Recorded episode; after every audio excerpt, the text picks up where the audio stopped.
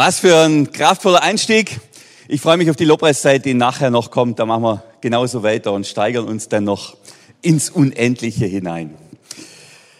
Frage zu Beginn. Ich steige mit einer Frage ein. Und zwar eine Frage an alle Christen im Raum, also alle, die mit Jesus unterwegs sind und natürlich auch alle Christen im Livestream vor den Geräten in den verschiedenen Plätzen und Gemeinden.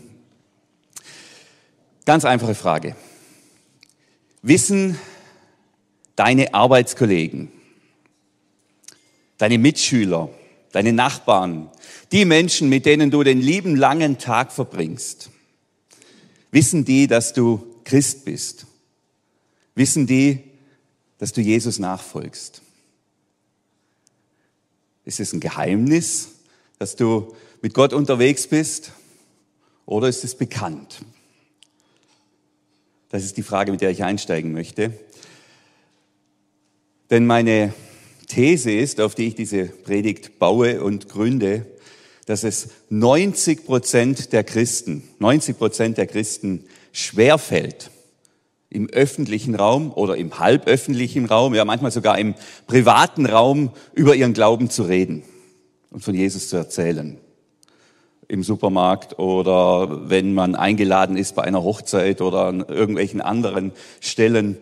Für 90 Prozent ist es ähm, irgendwie ein Krampf, manchmal sogar peinlich, unangenehm. Und ich weiß es deshalb, weil ich zu diesen 90 Prozent gehöre. Und da gibt's immer wieder Situationen und mir gelingt's nicht, das zu sagen, was mir so wichtig ist. Oder es ist dann irgendwie so unangenehm, so verkrampft und dann schäme ich mich und dann schäme ich mich, weil ich mich schäme. Aber ich glaube, das ist so, bei 90 Prozent. Dann gibt's noch die 10 Prozent, die haben eine, ich sag's mal, evangelistische Begabung, so heißt es. Die können das jetzt überhaupt nicht verstehen, gell, weil von, von was ich jetzt rede. Und ich bitte euch, uns 90 Prozent nicht zu verachten. Gell? Wir sind so, aber wir wollen es besser machen. Wir wollen daran arbeiten.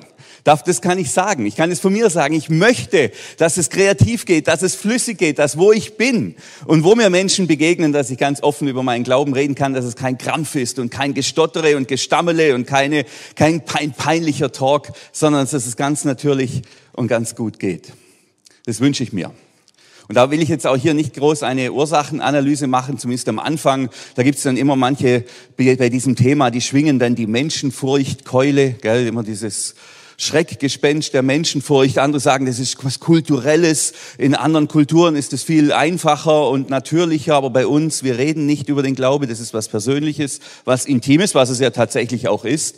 Das, was ich mit Jesus erlebe, das hat zumindest eine intime Komponente. Das kann ich natürlich nicht überall erzählen und raushauen. Also da wollen wir gar nicht so sehr jetzt in der Analyse der Ursache bleiben, sondern einfach mal festhalten, dass es viele Menschen gibt, denen es sehr, sehr schwer fällt oder viele Christen über ihren Glauben zu reden, die aber gleichzeitig das möchten, die das möchten, die das mitteilen möchten, was Gott und Jesus ihnen bedeutet, was sie im Leben durch Jesus und Gott geschenkt bekommen haben oder durch den Heiligen Geist. So in dieser Spannung bewegen wir uns heute Morgen. Und wie gesagt, ich gehöre nicht zu den Menschen, die äh, in den Supermarkt gehen oder auf die Straße gehen, sich auf die Bananenkiste stellen und dann lospredigen oder so irgendwas. Ich merke manchmal, das, das fällt mir schwer. Ich möchte es aber, ich möchte es aber.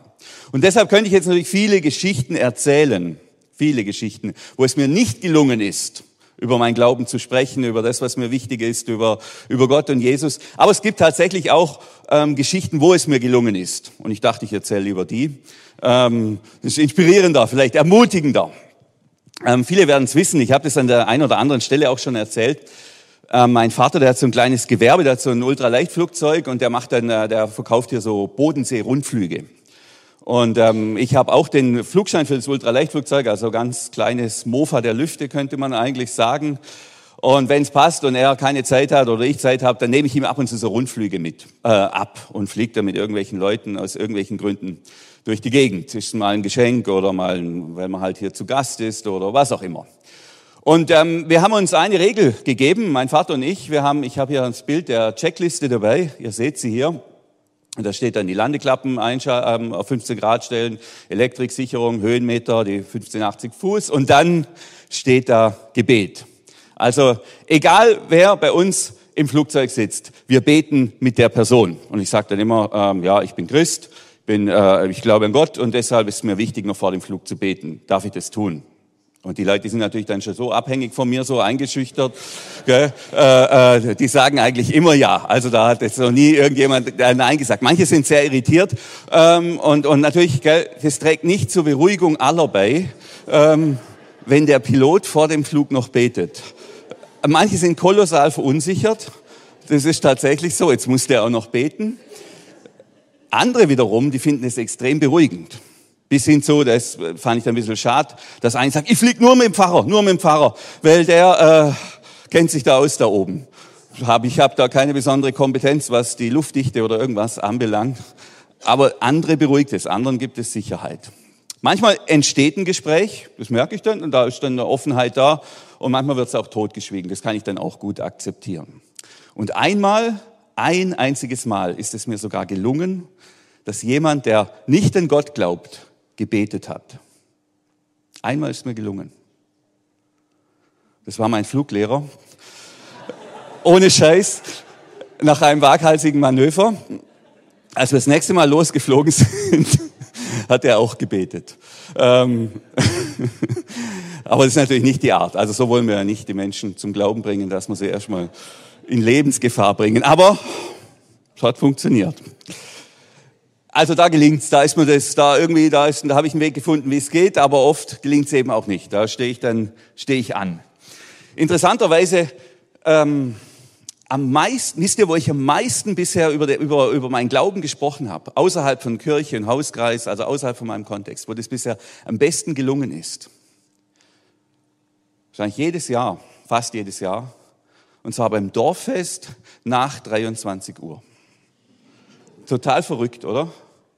Da haben die Leute dann drei, vier Weizen Anlauf genommen und dann kommen die auf mich zu. Ich bin da manchmal so ein bisschen der Dorffahrer und dann öffnen die Menschen sich und stellen mir Fragen zum Glauben. Aber es ist doch eigentlich krass, dass wir in einer Kultur leben, wo man sich Mut antrinken muss, um über seinen Glauben zu reden. Das ist doch krass. Also es fällt nicht nur uns schwer, es fällt nicht nur uns schwer als Christen, über unseren Glauben zu reden, es fällt offensichtlich allen oder vielen anderen auch schwer. Jetzt mal diese 10% Evangelisten mal ausgenommen. Also wir leben in einer Kultur, da gehört es nicht zur selbstverständlichen Lebensäußerung dazu. Und es ist so. Das müssen wir so annehmen. Mit dem müssen wir leben. Aber meine Vision, meine Leidenschaft für heute Morgen ist, dass wir das überwinden, mehr und mehr, auch diese kulturelle Barriere und dass es uns gelingt, offen, mutig und kreativ über unseren Glauben zu reden, das, was uns so wichtig ist. Und wir sollten uns deswegen wirklich nicht verurteilen oder meinen, wir sind irgendwelche schwachmaten Christen und wir hätten es nicht drauf oder was auch immer. Denn wenn ich in der, in der Bibel lese, im Neuen Testament lese, dann finde ich da genau dasselbe. Den Jüngern ging es genau gleich wie uns. Klar, da waren die, die Umstände noch ein bisschen dramatischer. Aber am Anfang, also Jünger, sind die Männer und Frauen, die Jesus gerufen hat, ihm hinterherzugehen. Die waren mit ihm unterwegs. Das war sozusagen, wenn er da auf Tour war, das waren die, die den ganzen Tourbus da bestückt haben und immer geschaut haben, dass alles läuft. Und solange Jesus noch angesagt war, gell, solange der der Held war, und das war er eine Zeit lang. Da war der der große Messias. Wo er hinkam, kamen die Menschen hingeströmt und wollten seine Predigten hören, haben sich heilen lassen und alles. Das war ein Riesenspektakel. Und solange Jesus noch der gesellschaftliche Held war, solange war es für die Jünger kein Problem, in die Dörfer und Städte zu gehen und das Evangelium zu verkünden und von Jesus zu predigen. War gar kein Problem. Gell? Waren die vorne mit dabei. Ist ja auch klar. Ähm, hier, Jesus ist ja wer. Da kann man sich ja mit brüsten. Mensch, ich habe dem sogar ein Butterbrot geschmiert. Ich kenne den. Ich bin ganz eng mit dem, gell? wir sind so ganz close, wir sind so ganz, da ist mir ja stolz drauf, das war gar kein Problem. Aber dann kam der Tag, da ist das gekippt, da war Jesus nicht mehr der Held, da wurde er dann zum, zum, zum Aufwiegler, zum Verräter, zum Staatsfeind. Das war dann in Jerusalem, als sie ihn festgenommen haben. Und in dem Moment wollte niemand mehr, der Jünger, hier offen über Jesus reden und über den Glauben und über den Messias und über das Reich Gottes. Niemand wollte mehr drüber reden. Die waren natürlich auch im Leben bedroht, das war dramatisch. Aber dann haben wir die Situation, der Petrus, kurz vor der Kreuzigung, eine Magd, eine Magd, gell, eine einfache Frau, die hatte wenig oder gar keinen Zeugenwert vor Gericht, die spricht ihn an, Mensch, du, du gehörst doch auch zu diesem Jesus, du gehörst doch auch dazu. Nein, nein, nein, nein, nein, den kenne ich nicht. Mit dem, nee, da verwechselt, nee, nee, mit dem, nee, der hat nichts mit mir zu tun. Verleugnet den. Kann, kann, kann sich nicht öffnen, kann sich nicht mitteilen geht nicht mehr, wie blockiert. Dann wird Jesus ähm, hingerichtet, Riesenschock. Und was tun die Jünger? Die schließen sich ein. Natürlich haben sie Angst, dass sie die Nächsten sind. Aber da wird nichts mehr groß verkündet, da ist, da ist die Luft draußen. Die sperren sich ein, ziehen sich zurück und gehen mit ihrem Glauben sozusagen ins Private, in, in, in, ziehen sich zurück in ihre Gemeinschaft. Wir haben jetzt nicht so eine Dynamik, aber wenn man, sagen wir mal, die, die Potenz von 100 da nimmt, dann sind wir an einer ähnlichen Stelle. Für uns ist es unangenehm, schwierig, peinlich, in der Öffentlichkeit über Jesus zu reden, das ist nicht angesagt, damit macht man sich nicht beliebt, damit wird man nicht zum Held. Ganz im Gegenteil, das ist eher ein bisschen schwierig, so Leute. Was macht man mit denen und muss das sein? Da wird es unangenehm. Ganz ähnliche Dynamik und deshalb ziehen wir uns auch zurück, sind vorsichtig, sind leise und halten uns zurück. Und so sind die Jünger da eingesperrt oder, oder zurückgezogen in, ihrer, in ihrem Gemach unter sich, total verunsichert. Dann kommt Himmelfahrt, das haben wir jetzt auch erst hinter uns. Jesus erscheint ihnen leibhaftig, man kann ihn anfassen, man kann ihn hören, man kann ihn riechen, man kann ihn spüren, man kann ihn berühren und er lehrt sie. Und wir sind jetzt in der Apostelgeschichte, also der, der Arzt Lukas hat das alles aufgeschrieben. Und dann ist die Situation, Jesus erscheint noch einmal seinen Jüngern und gibt ihnen seine letzten Worte mit. Die letzten Worte von Jesus, bevor er dann, wie es jemand, wie es jetzt jüngst gelesen hat, in die Cloud geht, wo er für alle zugänglich ist und wo er da irgendwie für alle verfügbar ist. Bevor er in die Cloud geht, sagt er folgende Worte an seine Jünger. Ähm, er spricht ihnen zu, aber ihr werdet mit dem Heiligen Geist erfüllt werden. Im Kontext von Warten. Tine hat uns da schon mit eingenommen. Und dieser Geist wird euch die Kraft geben, als meine Zeugen aufzutreten.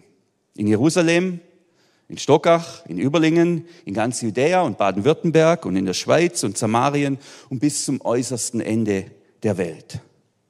Ihr werdet Kraft bekommen, Zeuge zu sein. Ihr bekommt die Energie dafür. Ihr bekommt die Dynamik, die ihr braucht, um das zu tun.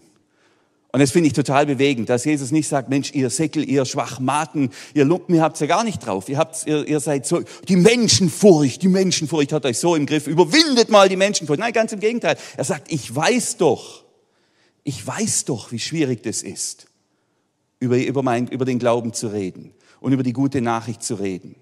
Und es ist ja auch viel schwieriger, über Jesus zu reden, als mit dem Madrid-Trikot rumzulaufen. Das ist einfach. Oder mit dem Bayern-Trikot oder sich ein SC Freiburg Aufkleber aufs Auto machen. Das ist einfach.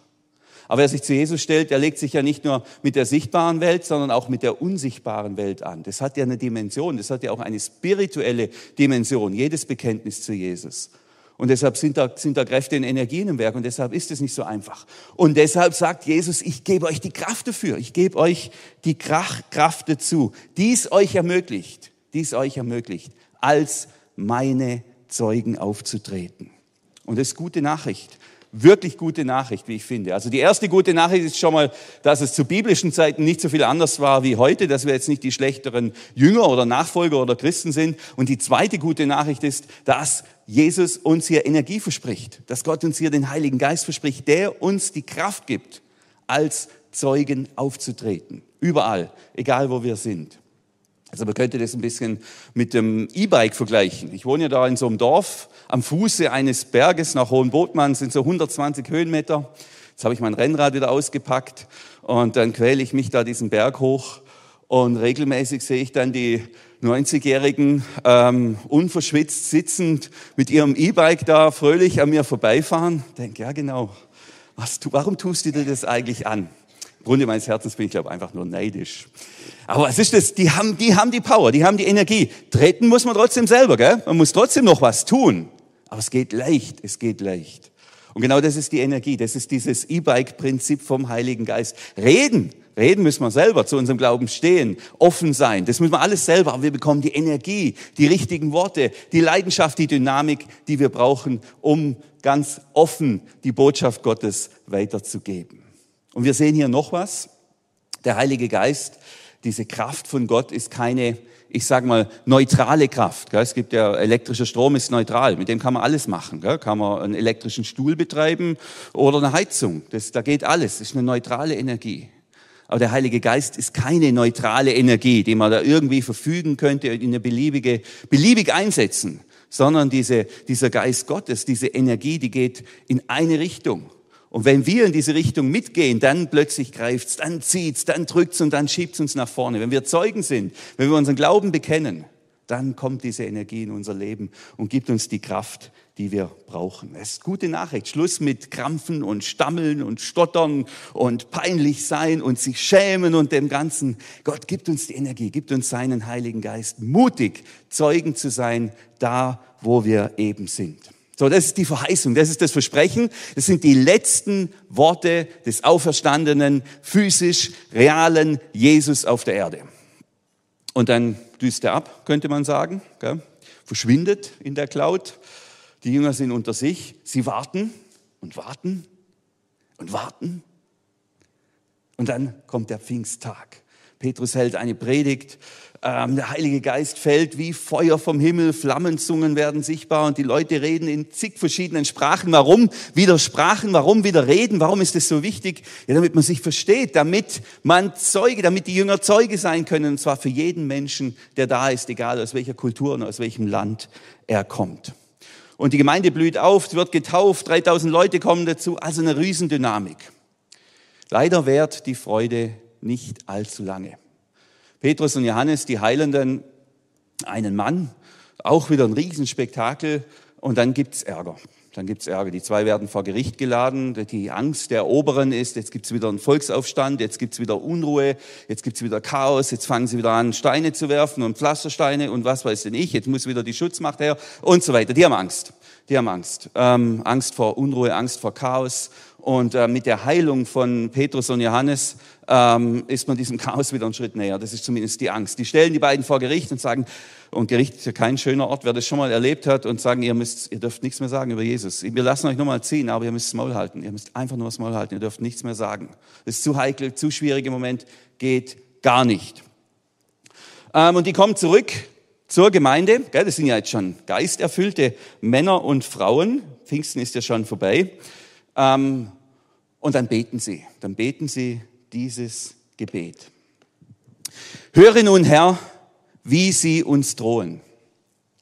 Gib uns, deinen Dienern und Dienerinnen, die Kraft, deine Botschaft mutig und offen zu verkünden. Hilf uns dabei, strecke deine Hand aus und heile Kranke und lass staunen erregende Wunder geschehen durch den Namen deines heiligen, bevollmächtigten Jesus. Also was tun die? Die beten um Mut. Die haben diesen Heiligen Geist, gell? der ist schon da. Pfingsten ist ja schon ausgegossen. Und offensichtlich haben sie trotzdem noch Angst, sind sie trotzdem verunsichert, äh, äh, nicht in, in, in Sorge.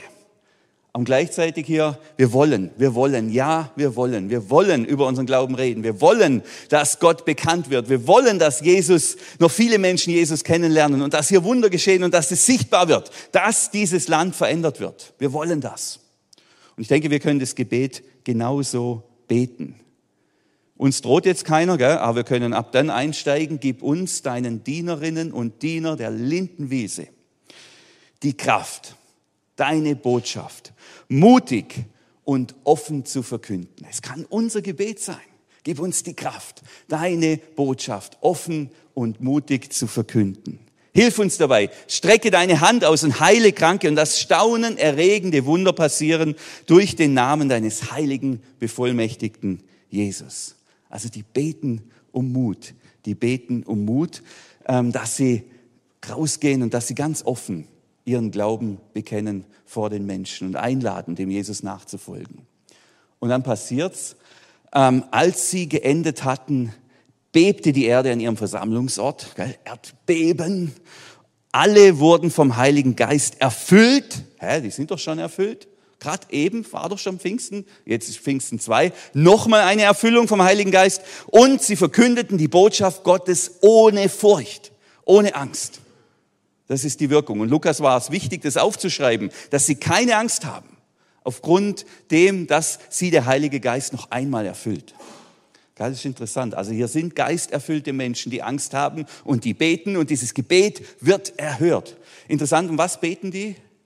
Die beten ja nicht um den Heiligen Geist. Die beten, dass sie Kraft haben. Gib uns die Kraft und den Mut, deine Botschaft offen zu verkünden. Und was bekommen sie? Den Heiligen Geist. Total stark. Da sitzt der Fritzi, das ist ein Nachbar von mir. Ähm, wenn ich jetzt zum Beispiel morgen zu ihm hingehen würde und sagen, du, äh, wir haben hier einen Termin auf der Lindenwiese, würdest du mich mitnehmen? Und dann würde er zu mir sagen, nein Daniel, ich nehme dich nicht mit. ich gebe dir meinen Autoschlüssel, ich schenke dir mein Auto, fahr selber. Das ist genau das, was da passiert. Gell? Das ist das, was passiert. Die bitten um Kraft und Mut. Und was bekommen sie? Sie bekommen den Heiligen Geist. Die bekommen das totale Paket. Die bekommen das ganze Paket. Und alle, alle können ganz offen, auch im Angesicht dieser Verfolgung, im Angesicht dieser Lebensgefahr von Jesus reden. Aber, und das ist vielleicht auch wieder die gute Nachricht, es geht nicht einfach so, sondern sie brauchen das Gebet und sie brauchen den Heiligen Geist.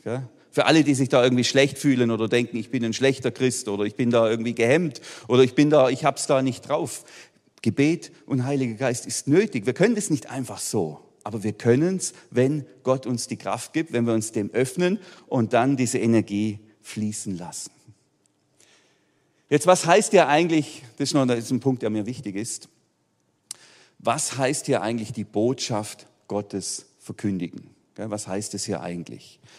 Ähm, wir, sind ja jetzt hier in der, im freikirchlichen Biotop unterwegs, kann man sagen. Und ähm, wir Freikirchler haben da ein fantastisches Erbe, wirklich ein fantastisches Erbe, wenn es darum geht, mutig die Botschaft Gottes zu verkünden. Das, ist, das liegt in unserer DNA ähm, das Verkünden. Und gleichzeitig liegt, liegt in diesem Erbe aber auch eine Engführung. Da liegt eine Engführung drin, die uns manchmal etwas behindert, meine ich, die ganze Botschaft Gottes weiterzugeben.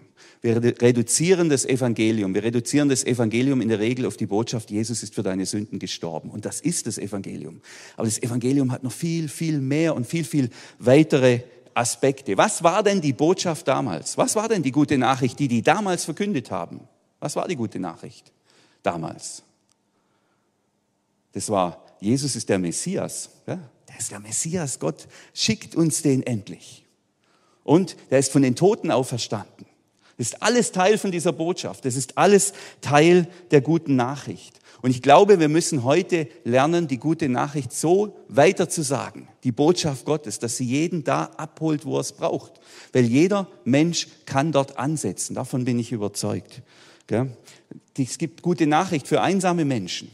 Die gute Nachricht für einsame Menschen ist, du bist nicht allein. Gott liebt dich. Drei lieben dich, Vater, Sohn und Heiliger Geist. Und es gibt eine Kirche, es gibt eine Gemeinschaft, es gibt eine Familie. Komm in diese Familie. Gute Nachricht für Menschen, in, in, in, die, die, die das Gefühl haben, mein Leben ist sinnlos. Für was lebe ich eigentlich? Wozu bin ich da? Was macht das alles für einen Sinn?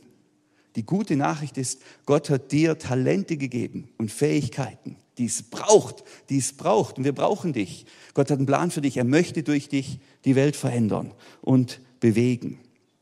Also wir müssen lernen, und das wünsche ich mir so, das wünsche ich mir so, die gute Nachricht so zu sagen, dass wir die Menschen da abholen, wo sie sind, in ihrer Not, in ihrer Bedürftigkeit. Und das Evangelium, die gute Nachricht von Gott ist so reich, ist so weit, dass da für jeden was dabei ist, für jeden was dabei ist. Und da gehört die Vergebung der Sünden unbedingt dazu, natürlich, unbedingt. Ich erinnere mich noch, unser dritter Sohn war, war so, der war ein Säugling. Wir waren hier im Gottesdienst, sind dann nach Hause gefahren und vor unserer Eingangstür haben wir zwei Stufen. Und ich war ein bisschen gedankenlos und ähm, ähm, fahre halt mit dem Kinderwagen da, kämpft den da irgendwie halt die Stufen hoch, Taschen, alles dran und plötzlich rutscht der Säugling da aus dem Kinderwagen raus und fällt Kopf voraus, bam, auf den Beton. Kennt ihr vielleicht sowas? Hoffentlich nicht. Blöder Spruch. Die Nachbarn haben es gehört, so laut war das. Gell? Das war so schrecklich. Ich habe mich so, ich, ich, das war so schlimm, dieses Gefühl, dass ich meiner Verantwortung hier als Vater nicht gerecht geworden bin, dass ich da das, das schlecht gemacht habe und dass er jetzt womöglich unter mir leiden muss. Also er hat sofort, natürlich sofort gelitten, aber vielleicht sogar langfristig, wer weiß, was da alles kommt. In so einem Moment, was ist da die gute Nachricht? Ja, natürlich ist die gute Nachricht, hey, es ist gut, Jesus vergibt dir. Für das ist, für das ist Jesus ans Kreuz gegangen. Es ist gut klag dich nicht länger an. Das ist da die gute Nachricht. Aber gestern war ich bei einem Geburtstag eingeladen, ähm, will ich da hinfahren, steht da eine Tramperin. Ich denke, naja, komm, nehmen wir sie mit. Wirkt schon ein bisschen komisch, steigt sie ein und sagt, sie will nicht mehr leben. Sie will nicht mehr leben. Ich sage, ja, warum wollen Sie nicht mehr leben? Ja, ja, und hat halt alles erzählt. Und plötzlich dachte ich, okay, jetzt, jetzt morgen predigst du das. Was heißt denn jetzt? Was ist denn jetzt die gute Nachricht? Was ist denn jetzt die gute Nachricht für einen Menschen, der neben dir sitzt und sagt, er will nicht mehr leben? Es reicht, es reicht. So, ähm, das Gespräch ging dann weiter und ich habe sie zur Lindenwiese eingeladen. Ich bin mir noch nicht sicher, ob das jetzt so ähm, ganz gelungen ist. Aber was, wovon ich träume, ist, dass wir in der Lage sind zu hören, die Menschen wahrzunehmen. Und ich glaube, das ist auch eine Wirkung des Heiligen Geistes. Ich habe wie Sorge, dass wir die Wirkung des Heiligen Geistes verkürzen auf Männer, die auf Kisten stehen und nur reden und immer das Gleiche sagen. Aber die, die Wirkung vom Heiligen Geist, die muss weitergehen. Da ist mehr drin hören, wahrnehmen. Was ist denn, was ist denn die Not? Was ist denn jetzt das Evangelium? Was ist denn jetzt die Botschaft Gottes für dich? Und da gehört eben auch Hören dazu und Wahrnehmen des anderen. Ich bin da ein bisschen geprägt. Jahrelang sind zu uns nach Hause am Samstags die Zeugen Jehovas gekommen. Und interessanterweise, es war wirklich so, bin ich morgens aufgewacht und wusste, heute ist sie wieder soweit. Und dann war ich vorbereitet. Das war irgendwie gut konnte ich mich darauf einstellen, sagen, okay, dann machen wir da mal Kaffeepause. Und ähm, die kamen, ein Ehepaar, und tatsächlich waren es wirklich ganz, immer ganz gute Gespräche, fand ich. Also es war, war sehr erbaulich. Es war ein Dialog und es ging dann da so hin und her, ohne Angst, dass ich jetzt da, muss man ja nicht, muss, kann ja mal miteinander reden. Wir müssen uns zwar gar nichts fürchten. Wir glauben ja schließlich an Jesus. Waren sehr gute, waren, waren immer gute Gespräche. Und plötzlich kam dann, äh, war das zu Ende, warum auch immer, und dann kam jemand anders. Ich habe mich schon gefreut, ah, ja, mal interessant, mal jemand anders. Ähm, und der kam da dann, der kam zu uns rein, ganz selbstbewusst. Der hat sich null für mich interessiert, hat da nur sein Thema, schlägt da seine Bibel auf und bespricht mit mir ein Thema, das ich eigentlich nicht besprechen will. Äh, und zu Wort bin ich auch nicht gekommen. Und ich merke, nee, das so nicht. Also dann lassen wir das lieber. Das, da ist mir meine Zeit dafür zu schade. So, und, ich, und das ist jetzt für mich, wäre jetzt für mich ein Zerrbild dessen, was es heißen kann, dass die, die Botschaft Gottes ohne Furcht zu verkünden. Das heißt's nicht. Die Leute einfach vollblubbern und sagen, das ist jetzt mir wichtig und ich halte es für wichtig und ich brauche das, dass du mir jetzt zuhörst. Der Heilige Geist ist ein Geist, der uns die Kraft gibt zu reden und die Kraft zu hören, zu hören, bei den Menschen zu sein und dann das rechte Wort zur rechten Zeit zu geben. Und ich wünsche mir das so sehr, dass das wirklich unseren ganzen Alltag und meinen Alltag durchdringt. Die Predigtvorbereitung, die war, war, war für mich jetzt sehr intensiv. Letzte Woche waren wir dann war, war samstags und ähm, wir waren, jetzt ist ja Sommer und dann brauchen wir wieder Kleider für die Kinder. Äh, wir gesagt, okay, wir gehen jetzt äh, nach Singen. Bei den Überlingen kann man ja keine Kinderkleider kaufen, nicht wirklich. Also fahren wir dahin. Ich dachte, das ist jetzt meine Chance, meine Chance. Gell? Äh, und habe dann gebetet, Herr, bitte gib mir den Mut und die Kraft, deine Botschaft offen zu verkündigen. Dass ich, jetzt bin ich ja mal endlich in der Welt. Gell? Jetzt bin ich ja mittendrin im, im Kano, im Einkaufszentrum. Ähm, wir waren dann da einkaufen und da war da so viel los und so eine Hektik und die Kleider und anprobieren. Ähm, und da ging irgendwie gar nichts. Ich bin mit niemandem ins Gespräch gekommen. Einmal gab es eine Gelegenheit, dann stand ich an der Kasse, hinter mir ein Mann und ähm, habe gemerkt, okay, das dauert nur so drei, vier Minuten. Ich habe noch ein bisschen Zeit. Äh, und dann habe ich da versucht, mit dem ins Gespräch zu kommen. Und es ging dann so schleppend voran. Aber ich kam nicht zum Ziel. Und hinterher sagt mein Sohn zu mir, Papa, was war denn das jetzt? Wieso? Wieso sprichst du den jetzt so an? Was soll denn das? Äh, äh, das war ja, ja, war es dir peinlich? Nein, es war nicht peinlich, aber ich find's komisch. Ich find's komisch. Gell? Äh, dann habe ich gedacht, okay, irgendwie so funktioniert das nicht. Ich kann das nicht erzwingen. Ich hätte halt euch so gern jetzt einfach eine spektakuläre Geschichte erzählt, wie sich jemand im Decathlon grad und so weiter. War nicht so. Äh, aber es war ein Versuch. Bin dann am Bahnhof in Überlingen. Ich war gerade in Überlingen, habe mir einen Kaffee geholt, äh, habe mich dann da hingesetzt, habe für die Leute gebetet äh, und dachte, vielleicht kommt jetzt was, passiert jetzt was. Habe dann für alle gebetet, die da an mir vorbeigerannt sind. Ah, hat sich auch nichts ergeben. Fahre ich nach Hause ähm, zum Abendessen und da sitzt da eine Schulfreundin von unserer Tochter. Und das ist mir wie von den Schuppen von den Augen gefallen. Ich, muss, ich darf am Bahnhof gehen, das ist eine super Sache. Aber eigentlich habe ich in meinem ganz normalen Alltag schon so viele Begegnungen. Das Kind kriegt wesentlich mehr mit von dem, was es heißt, heißen könnte, sollte, dürfte, das Evangelium und den Glauben zu leben, als die Menschen, die mir da an der, an der Kasse begegnen, mit denen ich zwei Minuten spreche. Mein ganzes Leben möchte ich da ins Gewicht geben. Und das wünsche ich mir, dass ich da engagiert, aber auch gelassen, gelassen und dann für die Situationen, die der Heilige Geist schenkt, dann offen bin und dann mutig das Evangelium weitergebe und zwar mit Worten und mit Taten. So, wir feiern heute Pfingsten. Und ich habe einen Aspekt des Heiligen Geistes betont, das ist mir klar. Der Heilige Geist hat noch viele andere Facetten, da gäbe es noch so viel zu sagen. Aber eben dieser eine und wie mir scheint, dieser sehr bedeutende Aspekt ist, dass dieser Heilige Geist, Gottes Heiliger Geist, uns befähigt, Zeugen zu sein, dass er uns die Kraft und die Energie gibt, das weiterzugeben, die gute Nachricht Gottes, und zwar für jeden Menschen so, wie er es braucht. Viele von uns haben Angst, fühlen sich gehemmt. Das ist so, da müssen wir uns aber nicht schämen dafür, denn Gott schenkt uns ja die Lösung. Und diese Lösung ist der Heilige Geist. Und die Jünger, die haben um Kraft gebetet, das Evangelium mutig zu verkünden. Sie haben um Zeichen und Wunder gebetet und haben den Heiligen Geist empfangen. Und meine Anladung für uns jetzt, Pfingsten 2022, ist, dass wir, zumindest alle, die das wollen, jetzt auch gemeinsam beten um Kraft und um Mut, die Botschaft Gottes ganz offen zu verkündigen. Heute, morgen, in der kommenden Woche, da wo wir sind, da wo uns Menschen begegnen, dass wir uns da führen lassen vom Heiligen Geist. Und ich wünsche uns alle ganz inspirierende und bewegende Begegnungen und ich wünsche den Menschen, die uns begegnen, dass sie durch uns die Liebe Gottes spüren, das Evangelium hören, neue Perspektiven für ihr Leben bekommen. Ich bitte euch aufzustehen und wer das will, kann innerlich ganz bewusst, ganz entschieden mitbeten.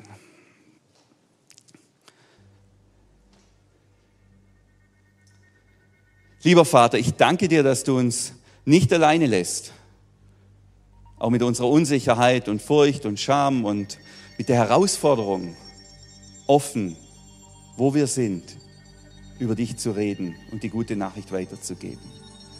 Und so bitte ich dich, dass du uns den Mut und die Kraft gibst, deine Botschaft offen weiterzugeben. Und ich bitte dich, dass du wie die Jünger auch die entsprechenden Wunder schenkst und die Zeichen, die es dazu braucht, dass Menschen dich erkennen und eine neue Perspektive für ihr Leben bekommen. Ich bitte dich wirklich darum, dass du uns einsetzt und gebrauchst, als deine Boten für die gute Nachricht für diese Welt. Amen.